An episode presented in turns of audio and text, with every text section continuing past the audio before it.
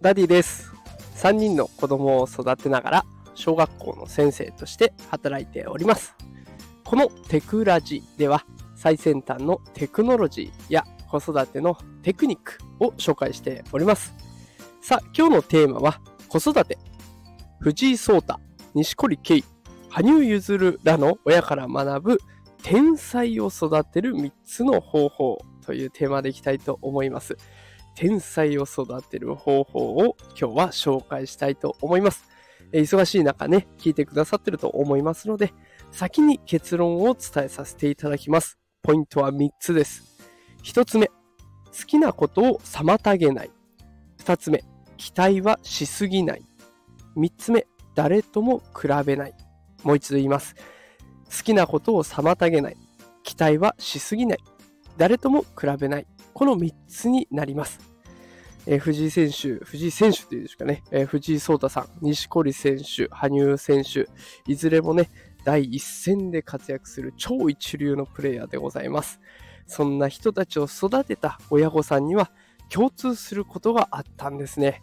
えー、今日の放送最後まで聞いていただけたら子育てのヒントになるかなと思いますので、どうぞ最後までお付き合いください。さあ、それでは一つずつ早速解説をしていこうと思います。一つ目、好きなことを妨げない。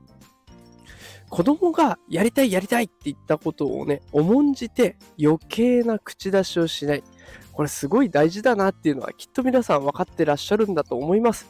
で、これを突き詰めたのが、将棋の藤井聡太さんのご家庭なんですね。で藤井さんがね、何かに集中しているときは、絶対に止めないっていうことをご夫婦で心がけていたそうです。で藤井さんが何に熱中したかっていうと、初めはスタディ将棋という、あの、駒の動かし方がわかる将棋ですね。で、その後、勉強をしていくようになってくると、あの、国語算数理科社会とか、英語とか、そういうんじゃなくて、地理、山とか川の名前を、ひたすら覚えるのにハマったらしいです。こういうのも徹底的に妨げない、邪魔をしないっていうことを貫いた結果、将棋の世界のあの集中力ですよ。何時間とずっと集中してますよね。あの並外れた集中力を手に入れることができたんですね。やっぱり邪魔されない、集中できる、没頭できるっていうこの経験値が、あの試合本番での集中力につながってるということが分かってきました。さあ、二つ目です。二つ目は、期待しすぎない。え、これはですね、東京オリンピックの水泳個人メドレーで2冠を達成した大橋悠依選手という方がいらっしゃいまして、その選手の両親がですね、すごく素敵な行動をされていましたので紹介します。大学2年生の時、大橋選手がね、貧血、結構ひどい貧血があったそうなんですよ。でこれをきっかけに親御さんにね、水泳をやめるかもしれないと相談したそうです。でその時の両親のご返事がですね、じゃあ実家に帰ってくるってあっさりしてるんです。どうせここまで来たんだからあんた頑張んなさいよとかね、そういったこと一切言わず、じゃあ実家に戻ってくるって。で、これがご両親の考えだと、娘が選んだ水泳だから応援はするけれど、やめたくなったら仕方ないという気持ちだったみたいです。ね、だからやめたいって言った時にわざわざそれを連れ戻すというか引き止めることもしないですっぱりやめるんだったらやめるでいいんじゃないかというふうに考えていたそうです。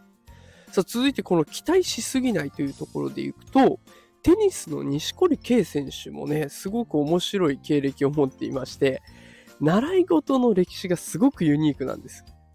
2歳で水泳3歳でピアノ5歳でサッカーとテニス。で小学校1年生で野球を習ってます。水泳ピアノサッカー野球そしてテニスなんですね。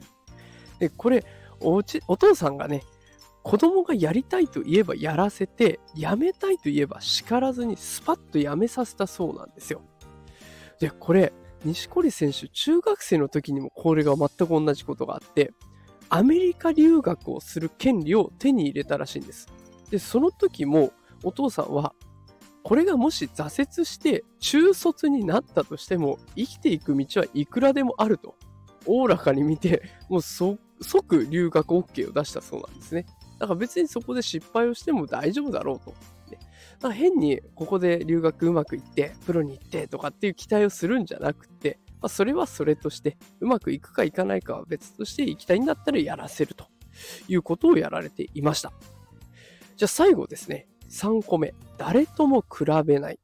これはスケートで有名な羽生結弦選手のご両親が素敵な子育てをされていました。羽生選手のインタビューを聞いてみると、誰々に勝つとか、誰々を倒すっていう言葉は使わないんですね。代わりに、4回転アクセルを完璧に成功させるみたいな自分との戦いについての発言ばっかりを言ってるんですよ。でこうやって他人を意識しないっていうのはご両親の子育ての賜物だったんですね。あのこれ経験ある方いらっしゃると思います。親が子供を誰かと比較すればそれが習慣になります。私もちっちゃい頃ありましたね。隣のなんとかくんはもう自転車乗れるのにあんたはまだなのとか。あの子はテストで100点取ったのにあんた何点取ってきたのとか。そう言われちゃうと自分は意識してなかったのに嫌でも意識しちゃいますよね。これが習慣になっちゃうんです。逆に親が子供の成長、これを見てあげれば、それが習慣になってきます。だからもし私が 自転車に乗れなかった時も、あんた昨日より1メートル前に進んだね、なんて言われてたら、昨日より俺成長してるんだ。じゃあ明日はもうちょっと進もうかな。2メートル目指そうかなとかってなるわけですよね。他人と比べるんじゃなくて、過去の自分と比べて自分を成長させていく。これは大人になった時も大事になるから、ぜひね、あのお子さんに言ってあげたい言葉になってくるかなと思います。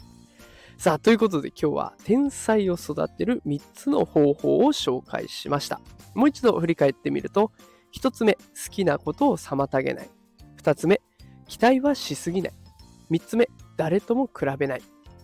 ね、全て一気にやるっていうのは難しいと思いますけど、一つぐらいだったら今日からできるかもしれません。私もこの、好きなことを妨げないって結構時間の制約が来るから、むしろね、3番目の誰とも比べない。ね、これはできる、すぐできると思うのでやってみようかなと思いました。できそうなことを一つ意識して子育てをしてみるとね、ちょっとワクワクするかなと思うので、ぜひお試しいただければと思います。え今日の放送が子育てのヒントになったら嬉しいです。こういった感じで最先端技術×子育て、こんなのをテーマにね、毎日配信しておりますので、よかったらフォローしておいてください。それでは今日も最後まで聞いてくださってありがとうございました。また明日夕方5時にお会いしましょう。それではまた明日。さよなら。